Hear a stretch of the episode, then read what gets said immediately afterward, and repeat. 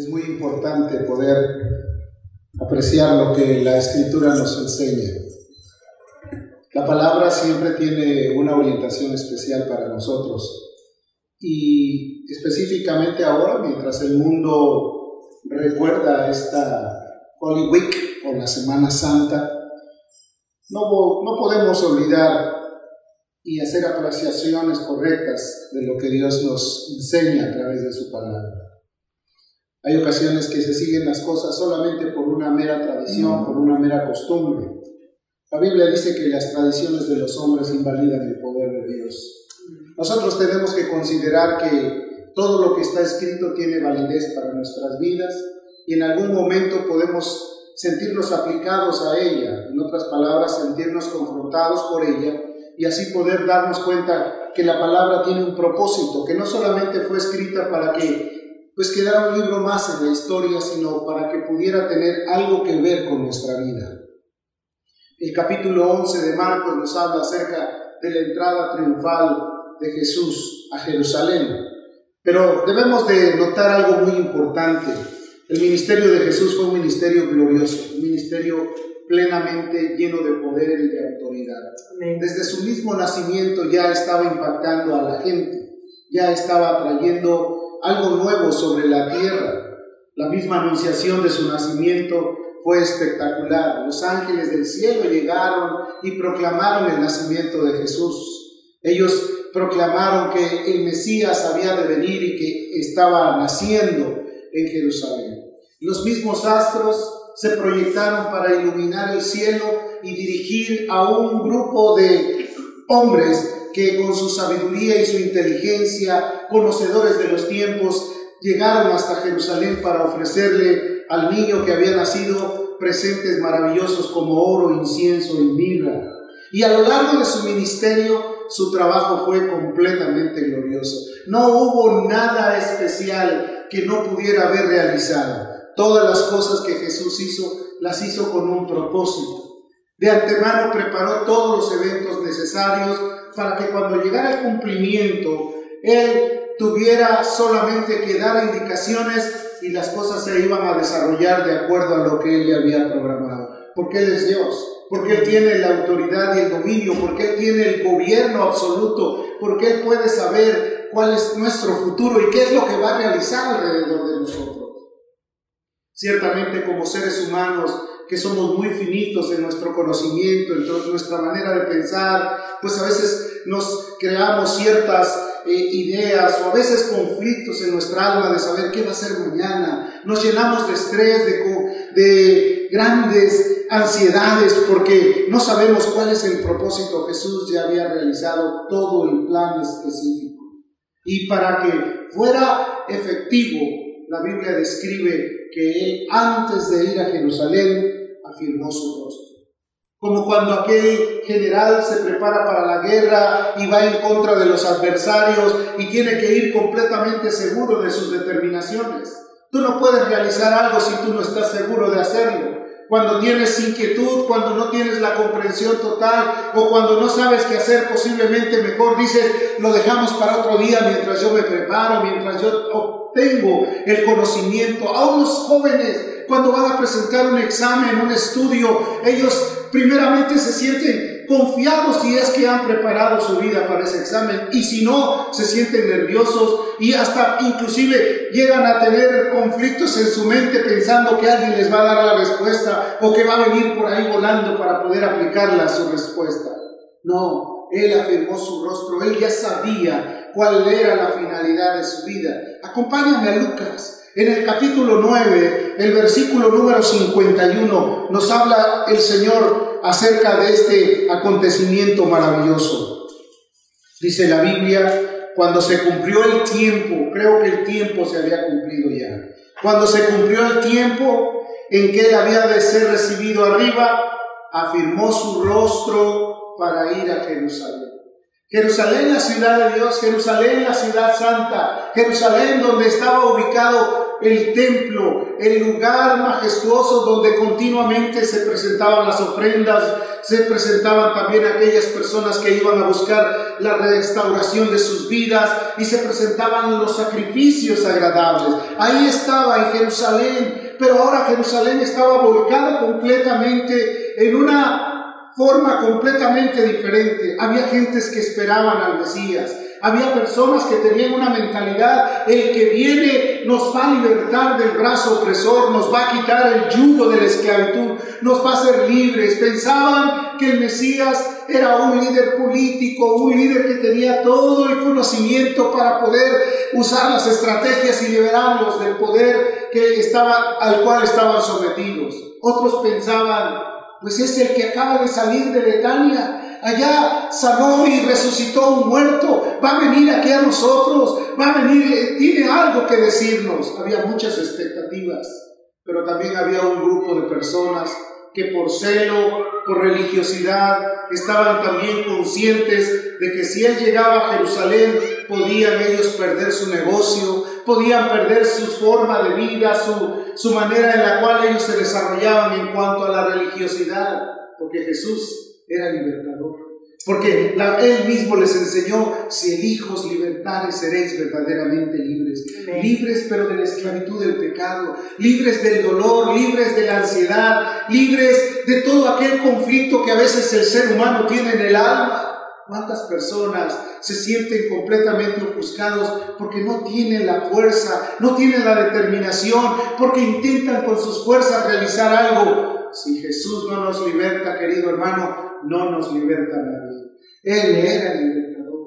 Y ahí estaba.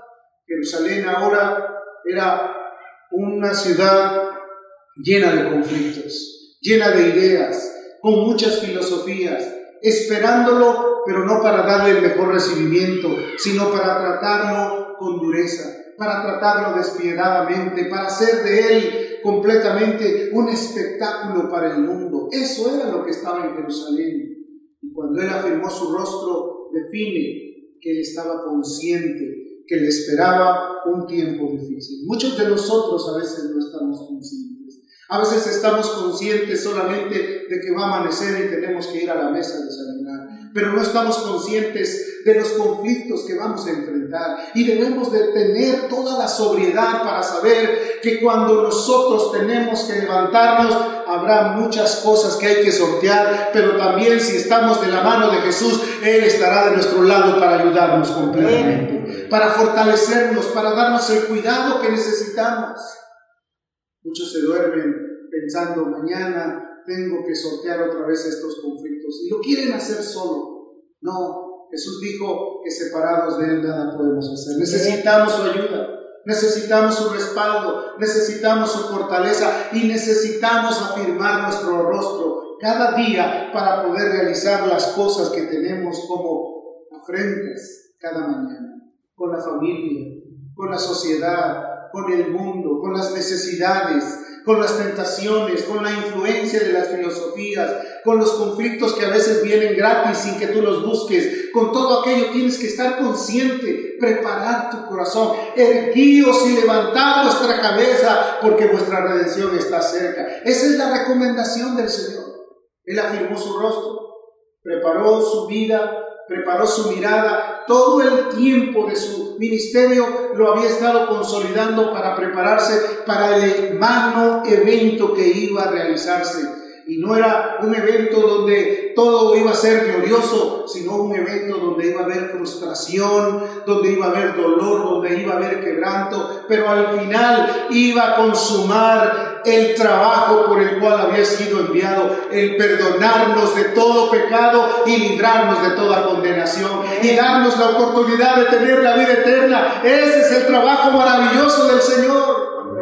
Preparó su rostro. Querido hermano, si tú no valoras el trabajo misericordioso que hizo, estaremos perdiendo el camino de realmente de, de la santidad, el camino de la búsqueda perfecta. A veces pensamos que el cristianismo es tener una religión, es tener un libro que de vez en cuando lo leemos. No, ser, ser cristiano es seguir los pasos de aquel que nos llamó, que nos amó y que vive para siempre. Bendito sea su nombre.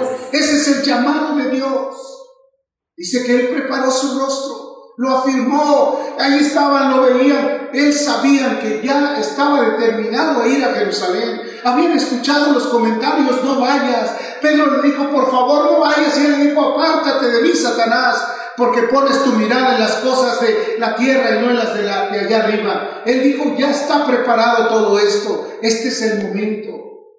Y antes de llegar a Jerusalén, vio a la nación completamente apropiada, dominada, hecha un botín por el pecado. Vio a una nación completamente sufriente, lamentable, como hoy se ve el mundo. Una nación que se encuentra completamente deteriorada, que ha recibido todas las clases de plagas, que han venido sobre ellos todos los conflictos y que aún han estado perdiendo la sensibilidad de Dios. Y él dice en la escritura que lloró Lloró por esa nación y dijo, Jerusalén, que matas y apedreas a los que te son enviados.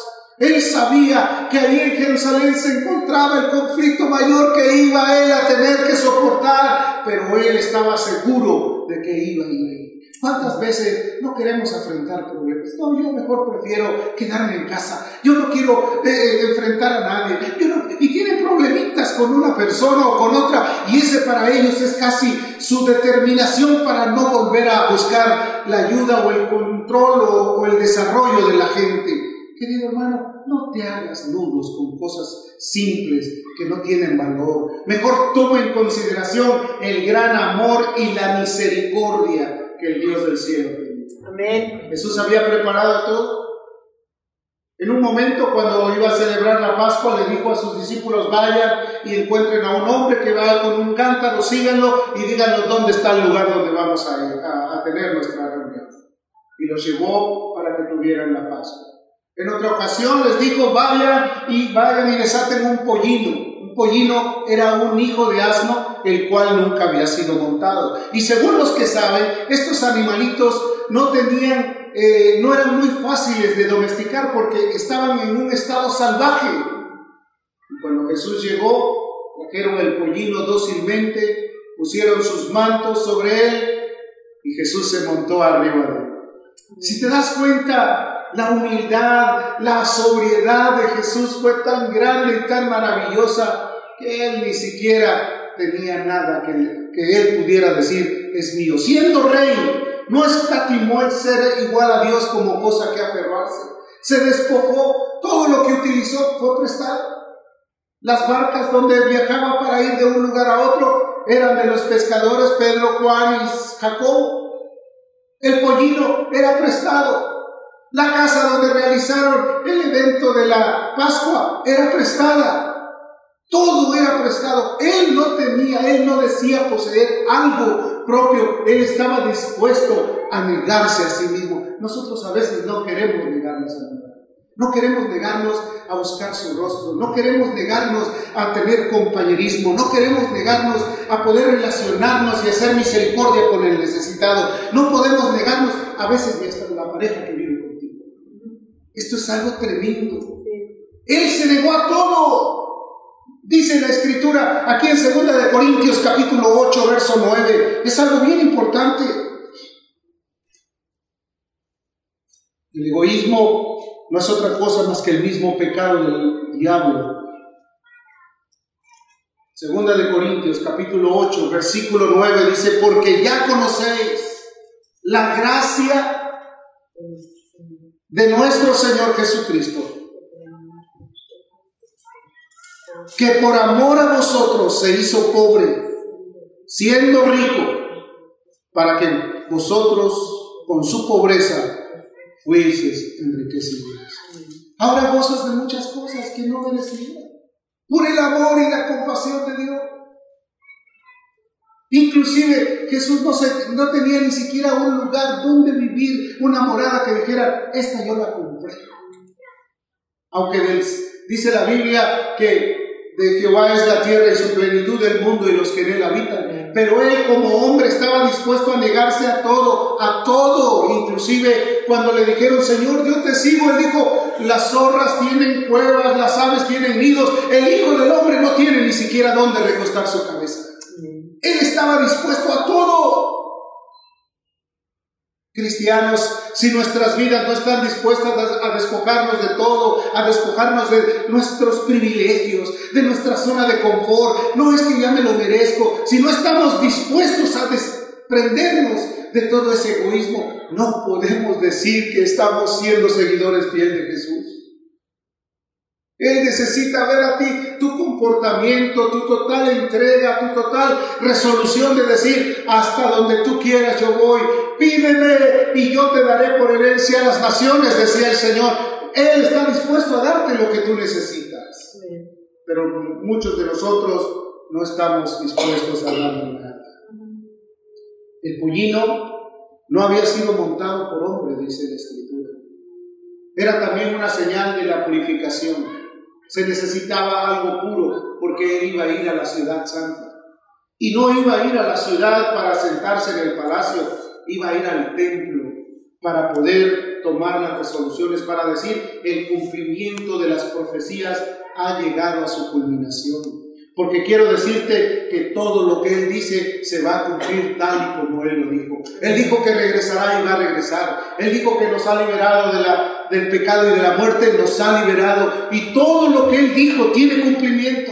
Él no es hombre para mentir, no es hijo de hombre para arrepentirse. Si Él te dijo que quiere bendecirte, te va a bendecir, pero ¿qué tan dispuesto estás tú a negarte de tu zona de a salir de aquel lugar donde sola, de tu zona de seguridad, podría decir yo, donde estás expuesto a todo, pero tienes la fortaleza del Dios del cielo.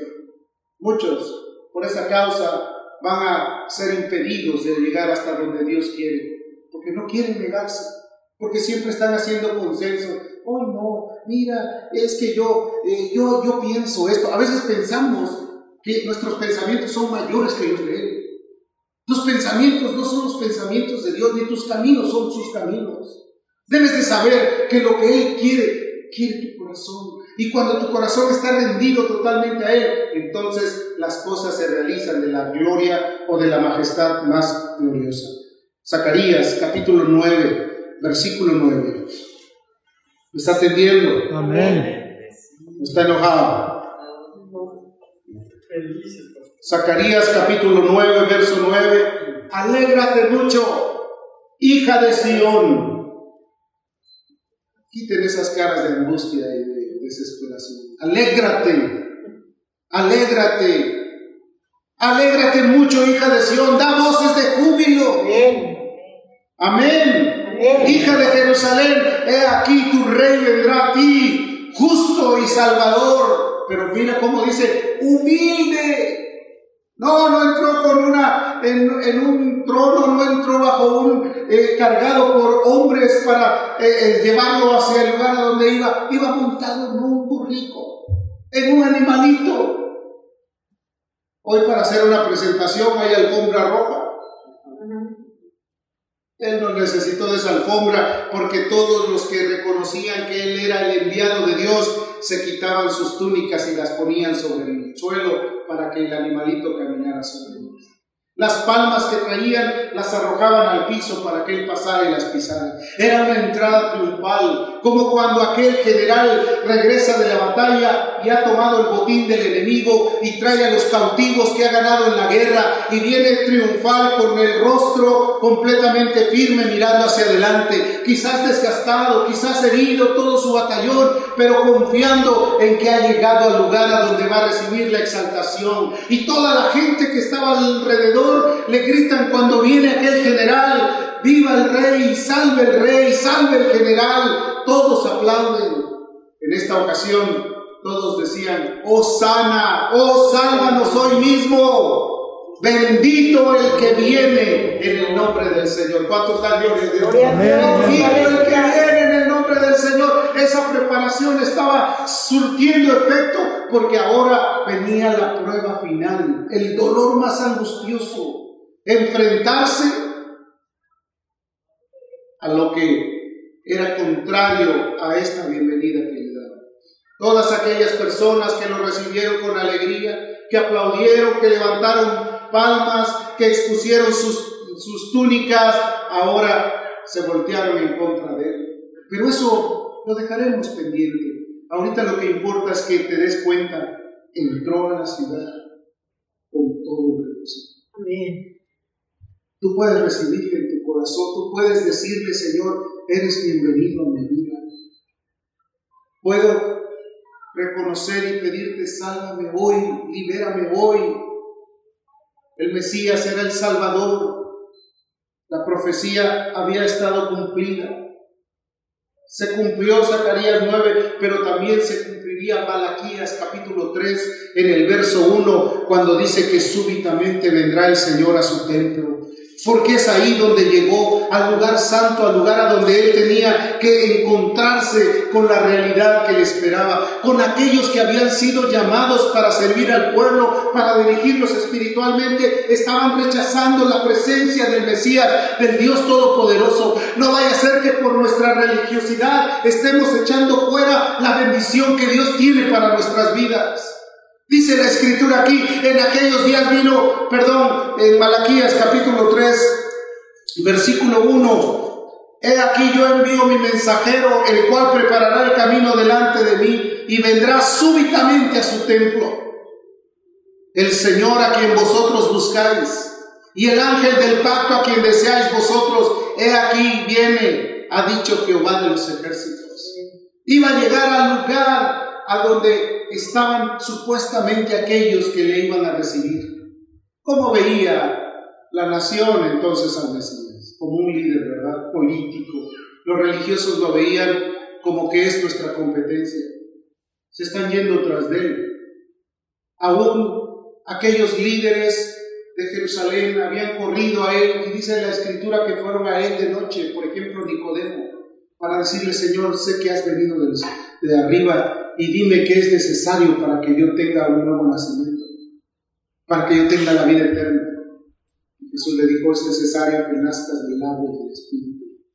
Y él empezó a hacer concesiones con él. ¿Cómo, ¿Cómo que tengo que nacer siendo ya tan viejo? dijo, no, tú eres de los que enseñas a Israel y aún no sabes. Necesitas morir a ti. Necesitas nacer del conocimiento del Dios real, del verdadero. Porque muchos de oídas conocen a Jesús lo conocen por la letra, saben que Jesús es el Hijo de Dios y, tienen una religiosidad de años, pero no tienen una experiencia real con Él. No pueden tener ese regocijo y esa claridad de saber que el Señor de los señores vino para darnos vida y para estar con nosotros todos los días. Amén, gloria a Dios. Ahí estaba montado sobre un animalito, en una figura de la santificación, de la purificación para llegar al lugar a donde le encontrarían todos los detractores. Humilde, un siervo que se negó a todo para vivir y para exponer su vida por muchos. Los mantos, las palmas, solamente eran la expresión de gente necesitada. El ojo de los fariseos era terrible. Veamos lo que dice la escritura en Lucas 19, en el versículo 39 y 40. Entonces algunos de los fariseos de entre la multitud le dijeron, Maestro, reprende a tus discípulos. Estaban tan indignados de escuchar que ellos gritaban, Osana, bendito el que viene en el nombre del Señor, Osana en las alturas. Estaban indignados. Hay alguien que se indigna mucho cuando tú adoras al Señor. Hay alguien que se indigna mucho cuando tú alabas a Dios. Hay alguien que se indigna demasiado cuando tú empiezas a obedecer a Dios. ¿Cierto o no es cierto? Bien, Dios. Y a veces ese alguien se mete en la vida de muchos que están alrededor tuyo. Como sucedió con Pedro cuando le dijo a Jesús, no vayas, no vayas porque te van a hacer daño, que ningún mal venga sobre de ti. Y él le dijo, apártate de mí. Hay ocasiones que hay muchos que tienen la oportunidad de ser un instrumento para aquel que se enoja de que tú puedas alabar y bendecir a Dios. Gloria a Dios. Jesús le respondió, les dijo, os digo que si estos callaran, las piedras hablarían. Amén. No estamos mudos, querido hermano. Amén.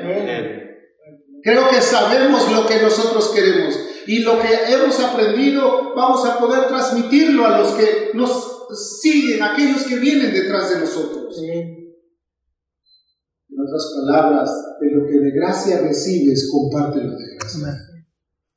Deja de estar hablando de que me hicieron, es que sufro, es que estoy en un dolor, es que no tengo, es que me falta, es que no, es que yo considero, es que yo pienso, deja de esas cosas. Empieza a dar la obra, a hacer la voluntad de Dios en obediencia. Porque las promesas de Dios son en el sí y en el amén. Así que si Dios te llamó, si Dios ha venido a nosotros, es una realidad. Él llegó para cambiar nuestras vidas. La hora de su visitación llegó. La exaltación fue gloriosa. Pero ahora la preparación para enfrentar lo crudo de la vida.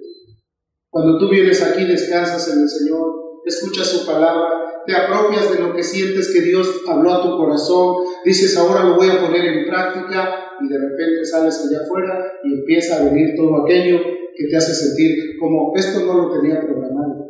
Por eso es necesario que pongas toda tu atención, que afirmes tu corazón, que prepares tu vida, que puedas razonar que la vida del ser humano no es una vida de color de rosas. Que cuando vienes al cristianismo no es que ya cambiaste y todo es diferente, no, al contrario, sigue siendo igual o a veces peor, pero la gran diferencia es que el Señor estará de tu lado. ¿Cuántos dicen amén? Es que Dios va a bendecir tu vida. Es que Dios te va a fortalecer, va a cuidar de ti. Si Dios tiene cuidado de las aves, ¿cuánto más cuidado no tendrá de vosotros?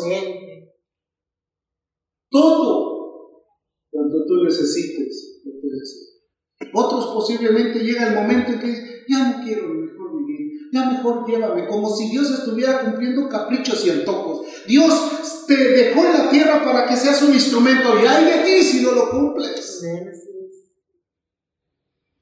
Dios te llamó para eso. Nadie va a andar detrás de ti porque los ojos de Dios contemplan toda la tierra. Nadie te va a andar buscando diciendo, tienes que buscar a Dios. Dios te conoce. Él sabe tu acostarte, tu levantarte, tu presente y tu futuro, tu detrás y tu delante. Él sabe todo. Conoce de ti todo. Nadie puede tener doble vida. Nadie puede decir, en la iglesia yo soy alguien y fuera de la iglesia yo soy otra cosa y obviamente otra cosa que no tiene freno para seguir haciendo sus propias acciones egoístas. No, tú eres nacido de nuevo, las cosas viejas pasaron. He aquí que dice la Biblia, todas son hechas nuevas. A ver, repita conmigo, todas son hechas nuevas. Amén. No, pero yo sigo haciendo lo mismo de siempre. Es que mi vida ya, ya la tengo yo bien planeada. Olvídate. Si es que estáis crucificados con Cristo, procurad las cosas Amén. El Rey ya viene. ¿Cuántos han Gloria a Dios. El Rey viene y viene a reinar con cetro de hierro y de justicia.